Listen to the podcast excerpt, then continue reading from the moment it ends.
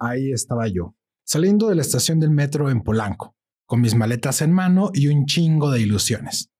Tenía un nuevo trabajo en la Ciudad de México, una ciudad que siempre quise descubrir y que ahora tendría la oportunidad. El mudarme y comenzar a vivir solo era la experiencia que tanto estaba buscando. Estaba cumpliendo muchos de mis sueños y estaba brillando de felicidad. ¿Qué pasaría si todas las personas se hicieran responsables de sus emociones y pensamientos? Sabático y pandémico. Un año que me volvió a llenar de vida y de ganas de seguir explorando y descubriendo este mundo, de disfrutar esta maravillosa experiencia humana que un día pensé había terminado. Aprende a escuchar. El universo se creó a partir de una gran explosión. El punto más oscuro de la noche es justo antes de comenzar a amanecer. Hola a todos, mi nombre es Salvador. Fui víctima de un atentado con granadas de fragmentación cuando tenía 18 años en la ciudad de Morelia. Quiero compartirte mi experiencia en esta aventura que me tiene fascinado. Sé feliz en el presente y ten una visión emocionante del futuro. Existen muchas formas de contar una historia y esta es la forma de contar la mía. Muchas gracias. Recuerda, pausa, respira y sigue fluyendo. Hola de nuevo y muchas gracias nuevamente por escuchar. Si te gustado el podcast, te invito a que te suscribas en el botón de seguir y lo compartas. Me ayudaría bastante.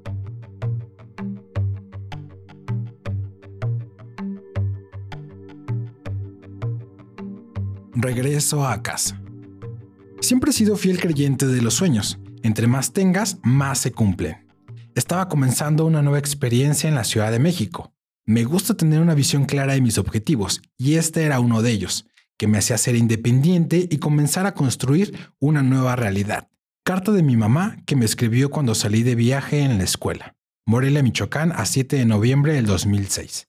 Querido hijo Salvador, nos sentimos muy orgullosos de ti, porque sabemos que vales mucho y puedes dar mucho más de lo que nosotros esperamos. Este viaje nos llena de alegría, pero a la vez de tristeza porque te vamos a extrañar. Estamos contentos porque vemos tu entusiasmo y alegría por el viaje. Estamos seguros que donde quiera que estés nos vas a extrañar tú también, al igual que a tus hermanos, que a pesar de que se la pasan peleando, yo sé que se quieren mucho. Te deseamos un feliz viaje y un buen feliz retorno. Esperamos que durante tu estancia allá recuerdes los buenos principios que te hemos inculcado. Pórtate como buen alumno, buen compañero y buen hijo, que nada te cuesta. Disfruta de tu paseo y no te requemes mucho. También te va a extrañar tu abuelita y tu pececito ya no le vas a dar de comer, y tu abuelita que te grita a cada rato.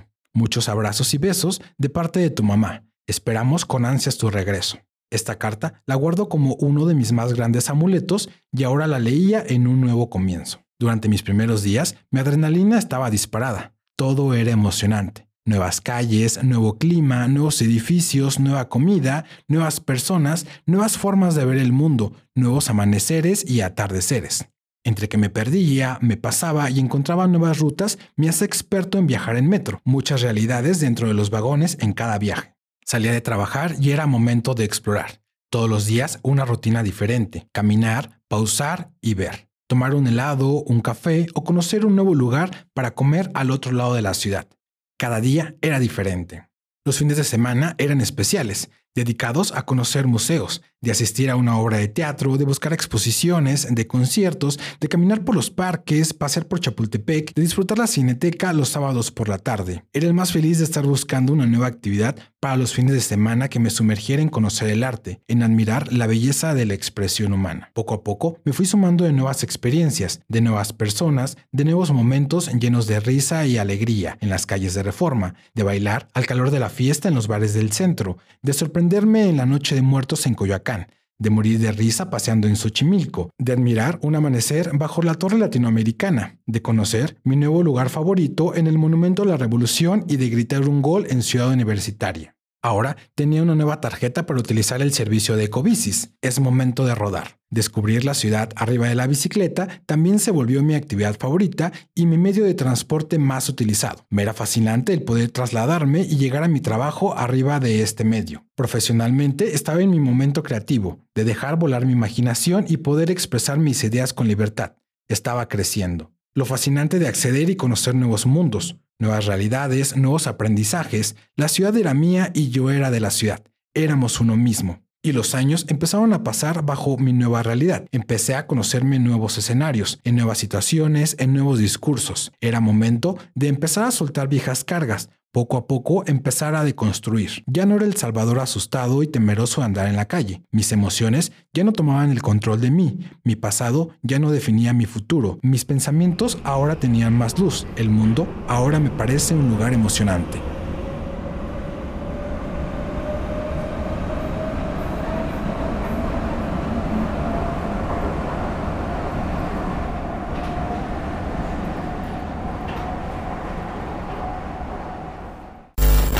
Sé feliz en el presente y ten una visión emocionante del futuro. En ocasiones me costaba mucho trabajo entender el porqué de muchas situaciones en mi vida, personas con las que me ha tocado compartir este viaje y personas que llegan a mi camino, aprendizajes que a veces llegan y no de la mejor manera, comentarios y otras formas de percibir la realidad, que me llenan de ansiedad y me sacaban de mi presente. Todo tiene un para qué. Querido Salvador de 18 años, Solo quiero que sepas que todo ese miedo y tristeza que sientes poco a poco desaparecerá. Ten paciencia y recuerda siempre escuchar con atención tu camino. No desesperes. Esa oscuridad que estás cruzando pronto tendrá su nacimiento de luz. La vida es bella. Te quiero, Salvador.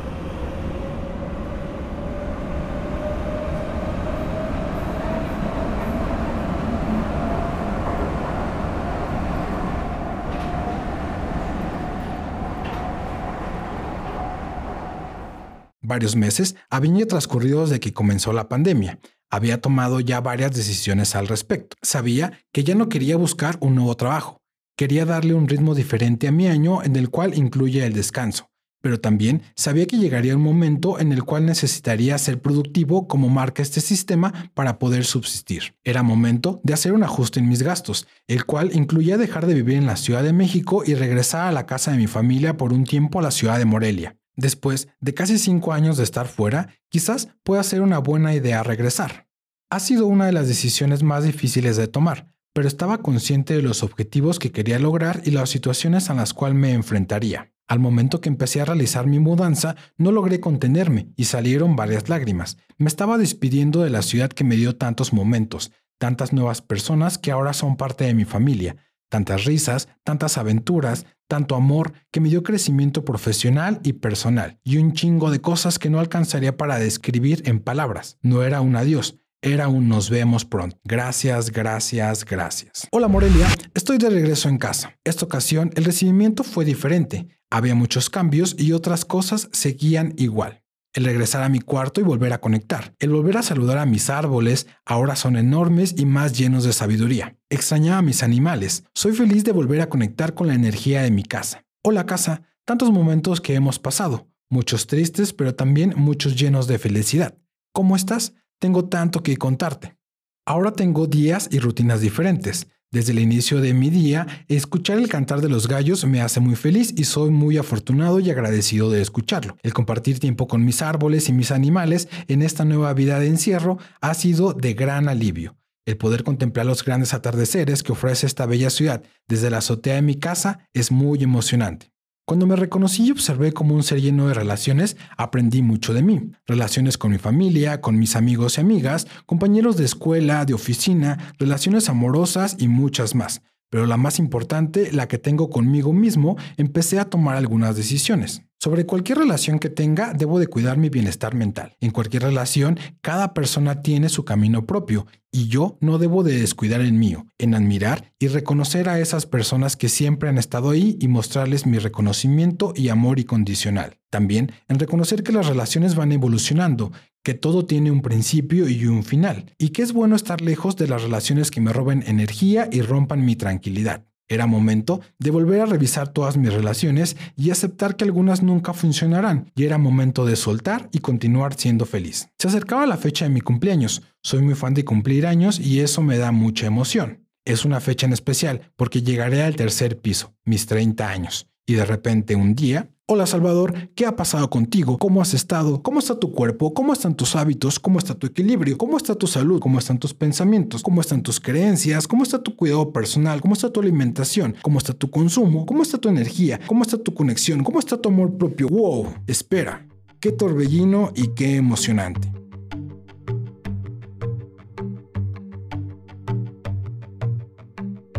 Si te ha gustado el podcast, no olvides compartirlo, me ayudaría bastante. También te invito a conocerme en mis redes sociales. Puedes encontrarme como Salvador-Dita, tanto en Instagram como en Twitter. Ahí nos podemos leer. Nos vemos en el siguiente episodio. Muchas gracias por escuchar.